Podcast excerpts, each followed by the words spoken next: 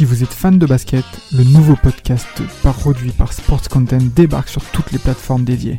Forever, c'est le nouveau rendez-vous pour parler de l'actualité NBA, présenté par Maxime du Club 115 accompagné d'invités variés, à retrouver tous les mardis sur Spotify, Apple Podcasts et même YouTube. Alors n'hésitez pas, rendez-vous tous les mardis avec Forever.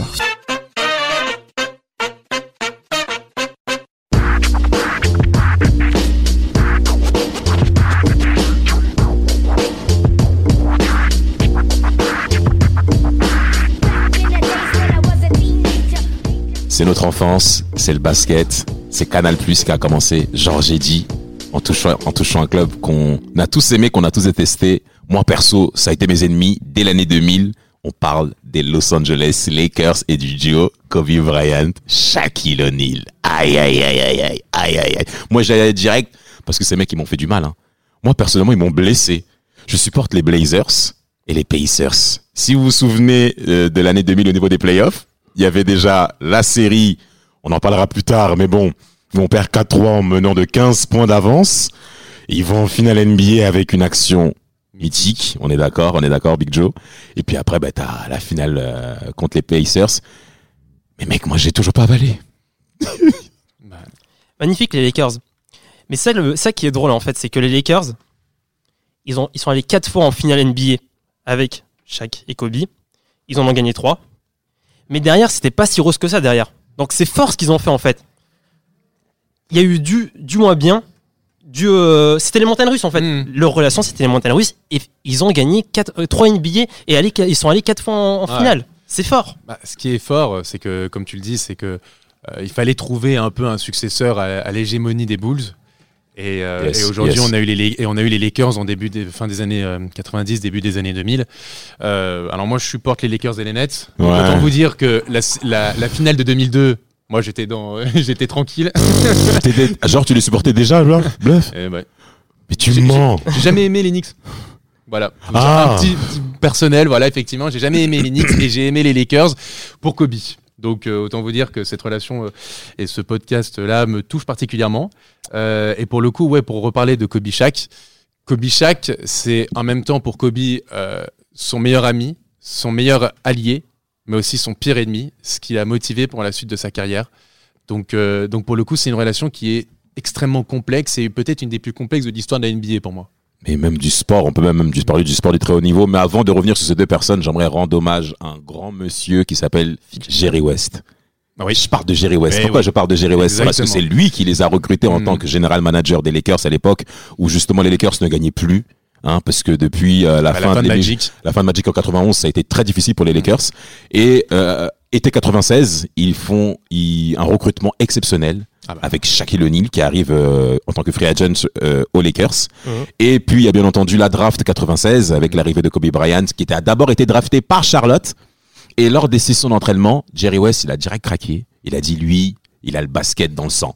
Et donc avec le trade avec euh, Ouais. Vlade Divac, Il n'y a pas que Kobe, que Kobe et Shaq. Hein. Il y a aussi Phil Jackson. Il ajoute Phil Jackson euh, à, cette, à ce duo parce que Phil Jackson, ce que fait Phil Jackson avec les deux, c'est il va être capable de gérer leurs deux égaux. Ouais. Il va vraiment savoir parler euh, à la personnalité de Kobe et à la personnalité de Shaq. Et c'est grâce à lui en fait que euh, les deux joueurs arrivent à, à, à s'entendre sur le terrain, À cohabiter. à cohabiter dire. sur le terrain. Parce que sur le terrain, il n'y a, y a pas de souci. C'est vraiment à l'extérieur qu'il y a du Sauf souci. la limite de ça, c'est donc la finale contre les les Pistons, où on reviendra tout à l'heure, où là, on a senti vraiment un point de non-retour entre les deux. Quoi. mais tiens, mais tu parles d'abord. Pistons. Mais tu, Ouais, par- merci. mais tu parles des Pistons, on peut déjà commencer aussi euh, à l'initial avec Mm. euh, déjà la saison 96. Ils vont en playoff Ouais. 97, playoff 97, et ils se font sortir par le Jazz. Ouais. Alors Ouais. le Jazz, bon déjà qui arrivait déjà à une, euh, avec euh, leurs deux têtes montantes qu'on connaît, hein, euh, Stockton Malone. Malone. John Stockton et, et Karl Malone, qui étaient dans une période d'effervescence de, de- de très très haut niveau. Et à côté, il y avait des jeux Brian Russell, euh, Exactement, Jason Hornacek, Hornacek, ils étaient Greg là. Hein. Ostertag Ostertag, et tout, Ostertag, tous- il a, qui, qui mettait à bout euh, Shaquille O'Neal. Mais ils se sont même, il y a eu plusieurs des, des, des, des Il, il- situations il est de parti le bagarre. frapper ou, Mais- un mais- match, il est tout- parti le frapper. Mais Shaquille O'Neal, ce mec se bagarre avec tout le monde. Avec tout le monde, mais il s'est bagarré avec toute la ligue. avec tout le monde. Et d'ailleurs, Charles Barkley en parlait il y a pas longtemps, justement, que O'Neal, il se tape avec tout le monde, mais il gagne aucune baston. il, se, il gagne aucune baston. À quel moment vous avez Shaquille O'Neal gagner bien une sûr, à chaque fois il se fait tard, c'est à chaque fois lui et, perd. et, et chaque, et chaque, justement, bon, après, bon, c'est, il faut, on va revenir sur chaque comme il faut. Pourquoi? Parce que chaque était la tête de gondole. C'était le leader du vestiaire des Lakers. Il a plusieurs fois dit dans les sûr. conférences de presse. Même Phil Jackson, il a C'est dit. mon équipe. C'est l'équipe de, Jack, de, C'est ma de Shaq. ville. Et même avant l'arrivée de Phil Jackson, parce que Phil Jackson est d'abord ennemi des Lakers en 96, Bien sûr. hein, Ah il oui. joue aux Bulls, hein. Bon, enfin ennemi parce que les Lakers sont loin, mais il n'est pas encore aux Lakers. C'est Mhm. Del Harris, le coach des Lakers. Exactement. Bien sûr. Et lui-même, il va concentrer son système par rapport à Shaquille O'Neal. Bien sûr. Donc tout a été organisé autour de lui. Il y a même des rumeurs comme quoi Delaris voulait dès le début euh, ruiner la carrière de Kobe Bryant en, la- en le laissant euh, Ruiné. en- oui, en le laissant jouer la le, la fin de la fin du, du game 4 contre Utah ou du game 5 où il prend tous les il, il fait- il met plein d'airballs Il fait euh, trois ah oui, airballs. il finit, voilà. il finit avec Et les en fait- airballs et c'est là genre Un c'est seul, il en fait euh, trois. Il en Non, non, mais il à la fin, à la fin, le, le- il termine le match justement avec les airballs et qui il voulait pas du tout clutch et c'est à ce moment-là déjà genre psychologiquement euh, le, le combat disait que Delaris avait fait exprès de mettre Kobe à ce moment-là et de le laisser prendre les shoots pour ruiner sa carrière parce que la relation entre Delaris et Kobe au début n'est pas bonne. Mais pourquoi elle est pas bonne? Est-ce que toi, toi qui que- supportes les Lakers, soi-disant, là, on t'écoute Oui, on t'attend. Pourquoi? Pourquoi elle est pas bonne? On Mais- en parlera de toute façon dans un autre euh, podcast, mais euh, on, sait, on, sait, on sait que déjà le, le- le caractère de Kobe dérange dès le début. Il dérange, il dérange tout le monde et il dérange chaque. Il dérange chaque surtout et il dérange aussi le vestiaire. Alors, il dérange. Alors, d'abord, d'abord, Kobe, il faut savoir que personne s'attendait à avoir un mec aussi jeune dans sa carrière être aussi imprégné basket. Le mec, il faisait des séances vidéo, il s'entraîne plus que les autres et ça a dérangé les grosses têtes du vestiaire des Lakers. Bien sûr. Ok, notamment les plus âgés au niveau Von de la Exel et profession. Eddie Jones se moquaient de lui parce qu'il travaillait plus que, que, que les autres. Exactement, mais oh, par contre, euh, Shaq ne le, ne, le, ne le clashait pas au début. Shaq justement appréciait justement ce genre de comportement, notamment lorsqu'il rate, lorsqu'il rate ses- la série, lorsqu'il lorsqu'il fait ses échecs d'airball Oui. euh, face au Jazz en playoff 97.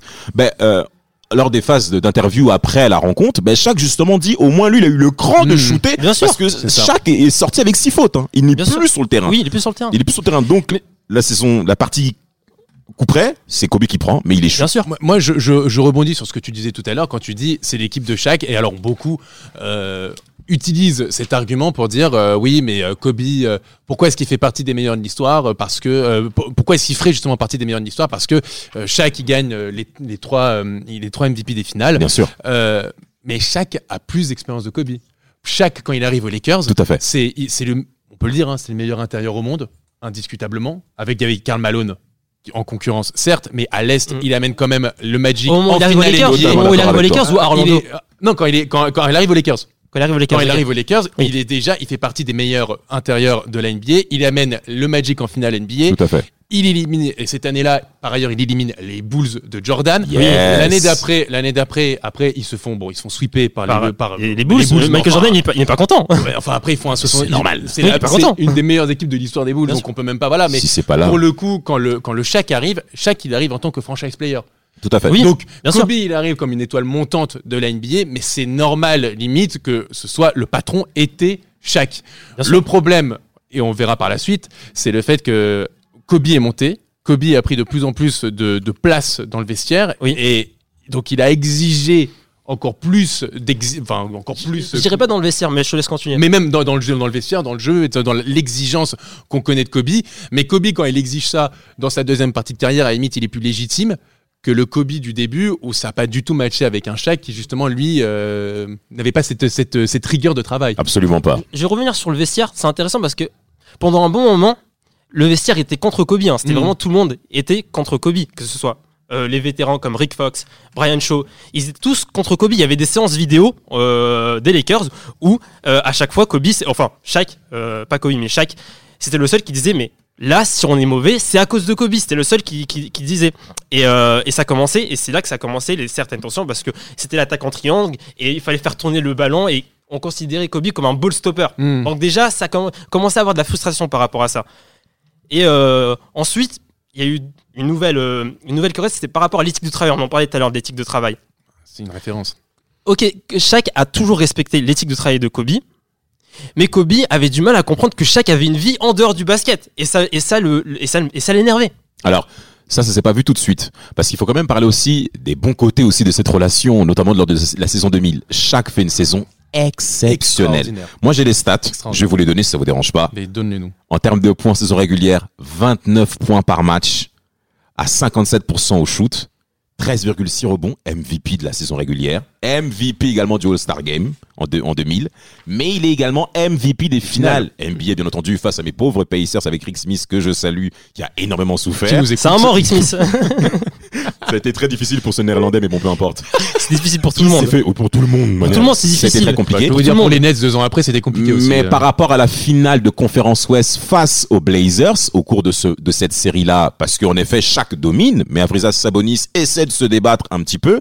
Mais lors du match 7 où les Blazers mènent de 15 points, t'as Kobe Bryant, lors de la remontée notamment des Lakers, qui se permet d'avoir des performances vraiment excellentes. Et d'ailleurs, même c'est la première saison où je dirais même que Kobe Bryant, euh, au-delà des... bah, parce qu'on connaissait son talent, on connaissait Mhm. son côté explosif, notamment le surnom Showboat. ça va au-delà de, de ces highlights de Voilà, dunk, où là il de où devient véritablement décisif, notamment au cours de cette finale de conférence. Ouest, mais en plus aussi en finale NBA, match Oui. 4 contre Indiana Pacers, il marque 8 points en prolongation. Mm. Un match clé où il y avait encore que 2-1 entre les deux équipes.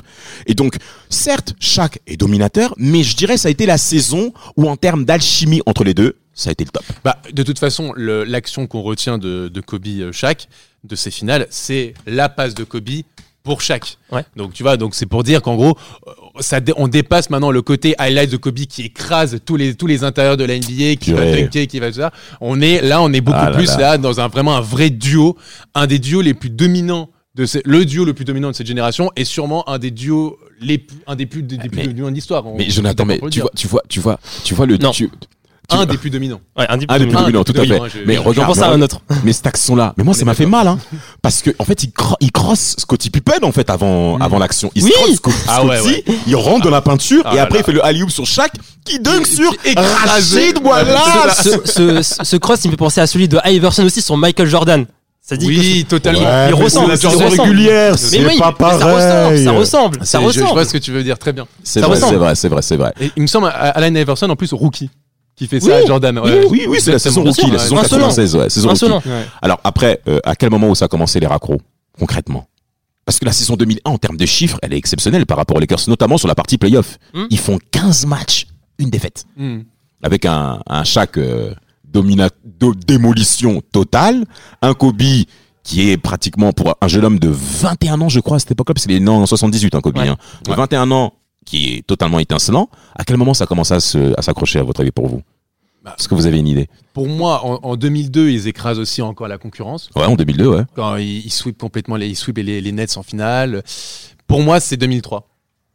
2003 où ça a commencé à, à, à frictionner et, euh, et que pour moi c'est 2003 où Alors- ils perdent justement où ils perdent où, où ils perdent contre les contre les Spurs en en, en playoff En 2003, ouais. voilà c'est là où effectivement ça a commencé où le, le, le jouet a commencé un peu à se casser Alors en effet, il y a, il y, a la- il y, a la- il y a les critiques de Kobe Bryant par rapport à l'éthique de travail et l'hygiène de Oui, vie de chaque. totalement. Même En pas fait- Riley, hein, pas Riley, on avait marre de, de chaque. Hein. C'était Mm. par rapport à son, à son. Il avait fait des progrès au Les début, mais il arrivait, euh, il arrivait à, ch- à- chaque fin d'été avec un indice, euh, gré- euh, un indice de Alors là, tu parles de Pat Riley. Pat Riley, oui, je disais qu'il n'y a pas que Kobe, il y a aussi Pat Riley qui. Mais qui tu parles au hit Oh, oui, oui, Ah, au clairement, hit Ok, oui, ok, oui. ok. Donc Oui, je c'est parle après. hit. non mais parce que même sûr, quand il est aux Lakers Il n'y a pas que Kobe qui, qui, le, qui, le, qui le reprenait sur son cause, hygiène. ouais. et, Quand il est euh, aux Lakers, il, est, il participe à des films, euh, il est, enfin, c'est une star, c'est une star il, mondiale. il a procédé à plus de c'est que- 500 arrestations pendant qu'il jouait. Ouais, c'est incroyable. Le mec, Quoi? plus de 500 arrestations. Il était policier que Shaquille O'Neal. Mais d'ailleurs, il était pas, il mangeait pas toujours un hamburger avant chaque match, un truc comme Si, ça. si, je crois ouais, si, si. Mais, un euh, McDo. Mais si, il avait besoin de son Big Mac. Mais en fait, déjà, c'est, en fait, c'est ça. Chaque a besoin. C'est quelqu'un de très. Il peut pas être sérieux. Il peut pas être sérieux. Il est, il est, il a, il a un grand sens de l'humour, notamment selon Tex Winter, hein, un grand, un grand euh, assistant coach. il adore faire à- rire les gens. Il adore faire rire les gens. magnifique pour ça, super super sympa, mais il est imprévisible et surtout il ne supporte pas à être remis en cause sur des choses qui sont véridiques. Et Oui. Kobe Bryant a été le premier à le remettre en cause. Donc c'est vrai. C'est vrai, Kobe a été dur dans son approche parce que c'est vrai qu'en termes de qualité de communication, ce monsieur a été, ça a été déplorable pendant plusieurs années. Ouais. Mais il a dit la vérité. Mais on ne Bien touche sûr. pas au gros contrat en NBA. Bien sûr. On touche pas au gros contrat. On, on- touche pas surtout à un mec qui est trois fois de suite euh, MVP des finales. Ouais, déjà. Non mais déjà. c'est aussi, je pense que c'est c'est ce qu'il disait, euh, c'est ce qui est- c'est comme ça qu'il répondait. Il disait non mais oh Coco, euh, c'est moi qui porte l'équipe, c'est moi le franchise, c'est moi, c'est moi le franchise player. Euh, c'est bon, tu peux garder tes conseils pour toi. Euh, moi je fais mon taf, toi tu fais ton taf et puis basta quoi. Et je pense que c'est là où ça a frictionné parce que d'un côté t'as as un Kobe qui est mais qui est un, un dans le sens premier du terme, un malade Ouais. de travail, Ouais. un taré Très de vite. travail. Ça a été très vite comme ça en plus. Voilà, euh, avec une éthique de dingue. Il a toujours été élevé comme ça. À côté de ça, t'as un chat qui avait des qualités physiques naturelles extraordinaires. Et Ouais. extraordinaire, on peut vraiment le diviser le, le- le- le mot en deux. Extraordinaire. Un mec avec le physique de chaque, t'en vois un et t'en vois plus. Mais il- surtout qu'il est rapide en plus. Et hein. en plus de ça, Il est Agile, pas long. son footwork, il est incroyable son footwork. footwork incroyable. Il faisait du breakdance en fait quand il était jeune et ça l'a aidé. Ça l'a aidé. Ah ouais. Il faisait du breakdance quand, quand il était jeune. Et on voit tous cette image de, de Shaq quand il mystifie Michael Jordan. Je sais pas si vous voyez cette scène. Oui euh, à l'échauffement. À l'échauffement du l'échauffement Game. All-Star Game. Un jeu de haut panier, je crois. Exactement. Tac, un jeu tac, de haut panier. Ouais. Il fait une feinte. Mais Jordan, il est ridiculisé. Oh bah arrête, c'est du, training, jeune homme. Mais Quand Michael Il nous Jordan il nous montre sa panel de euh, footwork. Il nous montre sa panel de footwork.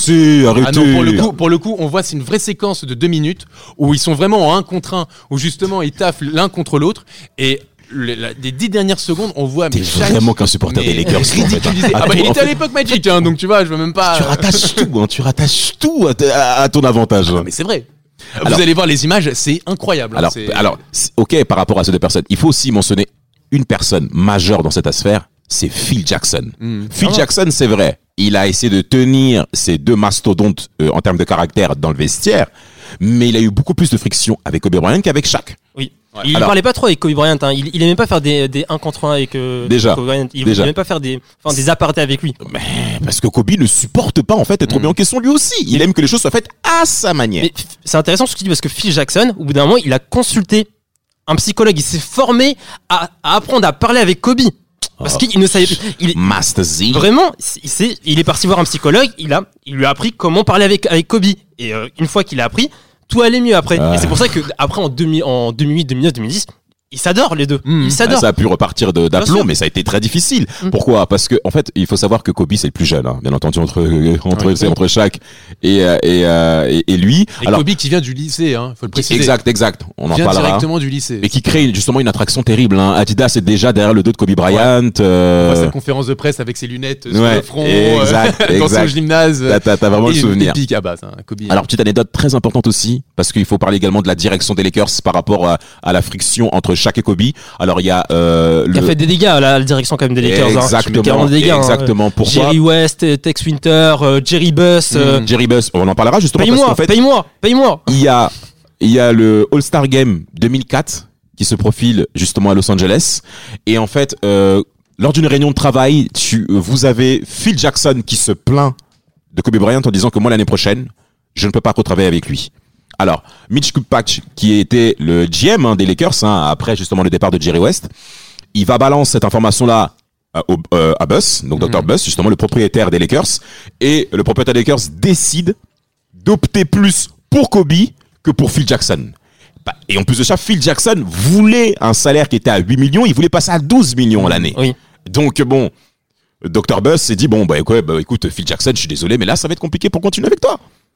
Dr. Buss a toujours été fasciné par Kobe. Déjà, il, a, il est tombé amoureux de lui quand il a vu comment il travaillait. Euh, Dr. Buss vient d'un- milieu populaire, difficile, où lui, il a Yes. dû énormément travailler pour, pour devenir chimiste et ensuite pour construire son empire à Los Angeles, son Tout empire immobilier. Il a utilisé les Lakers comme vitrine pour euh, agrandir son empire immobilier. Donc, Absolument. il était complètement fan de Kobe. Et il savait que Kobe avait une aura, une aura qui, permet, qui lui permettrait de garder les Lakers comme euh, les Lakers comme une ville euh, comme une vitrine comme euh, comme un marché un marché qui sera qui restera toujours juste florissant titre, les Florissant. Lakers, c'est le Real Madrid au football. Bien sûr. Totalement. C'est Bah, le Real Madrid. c'est Pour moi, euh, bah, en, en toute objectivité, je vais dire c'est la plus grande franchise de, de, de sport au Mais- monde. Mais quelque part, C'est- c'est pour ça qu'on était tous contents, la NBA était contente de voir les Lakers gagner et de voir un duo comme celui-ci. Mm. Concrètement, c'était exceptionnel. Mm.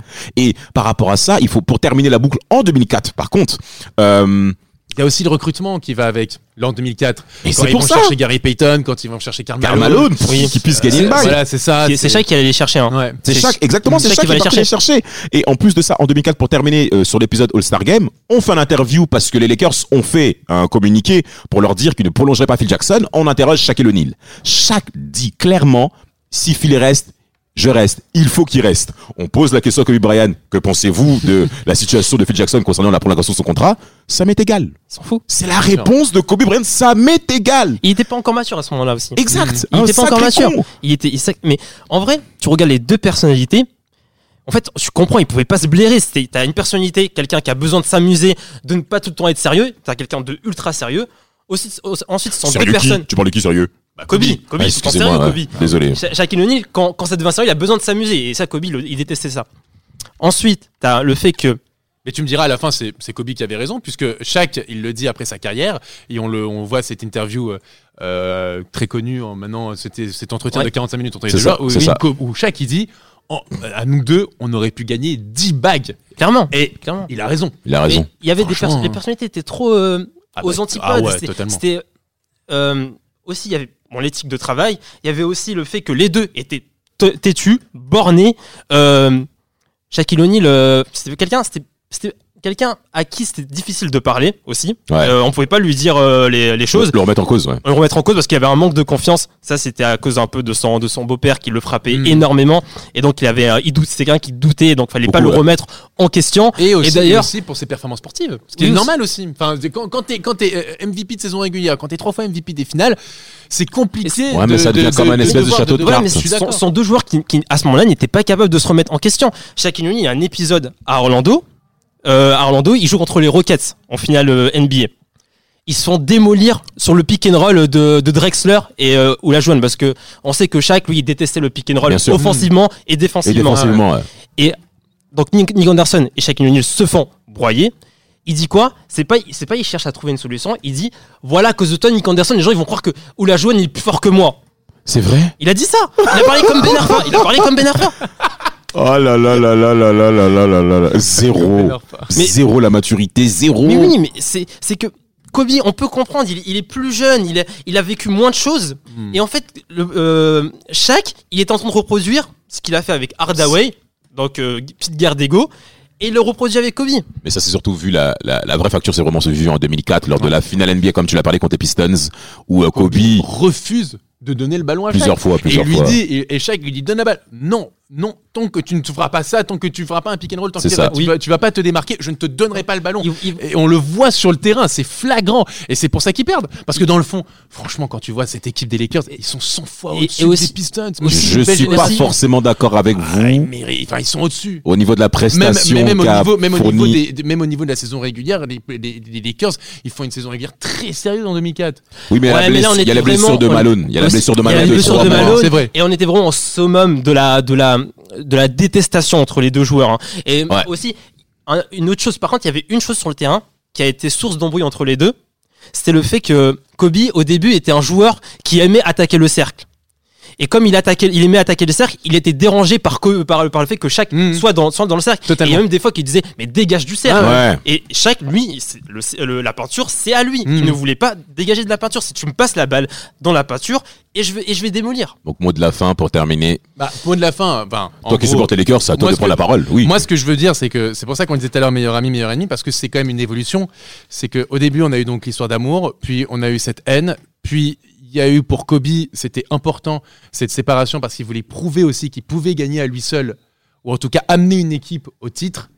Et quand il voit surtout en 2006, quand il voit euh, Shaq accompagner Dwayne Wade et remporter une bague avec le hit, à ce moment-là, genre tout le monde se, tout le monde se retourne vers Kobe en disant, bah Shaq l'a fait, toi tu l'as toujours pas fait. Euh, les trois, les trois, tes trois titres en fait sont les, les bagues de Shaq, Euh, et donc c'est pour ça qu'il avait besoin Kobe de remporter ces deux titres pour prouver et à la NBA et aussi à Shaq qu'il pouvait gagner sans lui. Donc c'est pour ça que ces trois finales qu'il fait entre 2008 et 2010 et ces deux titres et surtout ces deux euh, titres de MVP bah, sont hyper importants pour lui quoi.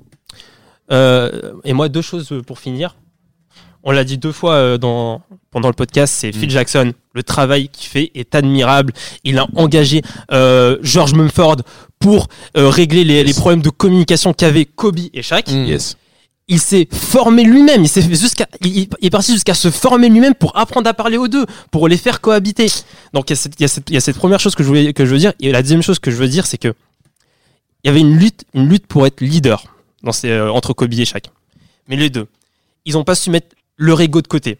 ils ont pas su prendre du recul, ils ont pas su se remettre en question, ils ont pris même en otage tous les joueurs du vestiaire parce que les joueurs du vestiaire c'est difficile. Tu te dis, ok, mais c'est qui le leader? C'est je, je vais plus vers Kobe, je vais plus vers Shaq. Donc ils prenaient, en- donc vraiment ils mettaient dans une situation d'inconfort les coéquipiers.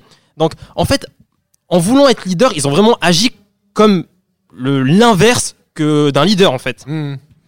Moi, pour terminer, bah, c'est euh, j'aime bien voir les Lakers perdre, donc ça m'a fait plaisir de les voir se faire frapper en 2003 et 2004. Hein. Euh, mais euh, bon, en effet, hein, il faut le dire de manière plus globale. Franchement, ça a été une période exceptionnelle. Moi, Ah ouais. personnellement, c'est ça qui m'a fait accrocher encore au basket après avoir vu Jordan, mais de loin. Là, maintenant, on commence à un peu à naître un certain côté analytique, côté basket, et à aimer ce sport. Et en effet, voir des personnes autant dominées avec, dans une franchise aussi mythique concernant ce duo, il faut leur quand même leur donner leur coup de chapeau parce que c'est pour beaucoup ça, ça nous a accroché au basket. Et en effet, il y a un goût d'inachevé parce que je suis d'accord avec vous sur le fait qu'ils auraient gagné beaucoup plus de bagues. Euh, faut pas oublier que chaque part, euh, il est né en 72, hein. donc en 2004, il a 32 ans. Il part, il peut encore faire deux, deux ou trois ans de haut niveau. Bah, et en 2006, euh, il est encore là. au- Il est encore là, il est encore là en effet, et euh, ça laisse un goût d'inachevé quand même. Et puis juste, je veux rajouter un dernier truc, c'est que comme tu dis, tu parlais de la franchise tout à l'heure, euh, on parle des Lakers. Donc à chaque à chacun de leurs postes, tu avais des légendes. Donc pour qu'ils aient aujourd'hui, qu'ils soient imposés, qu'ils fassent partie, comme on l'appelle dans en, en jargon basket, dans le Mont Rochemort des Yes, Lakers, c'est-à-dire yes. les têtes les têtes majeures de ces franchises, et que ces deux joueurs-là en fassent partie, c'est très fort. hein. Très C'est fort. très très fort parce qu'on parle d'une franchise qui a accueilli les meilleurs joueurs de l'histoire. On est d'accord.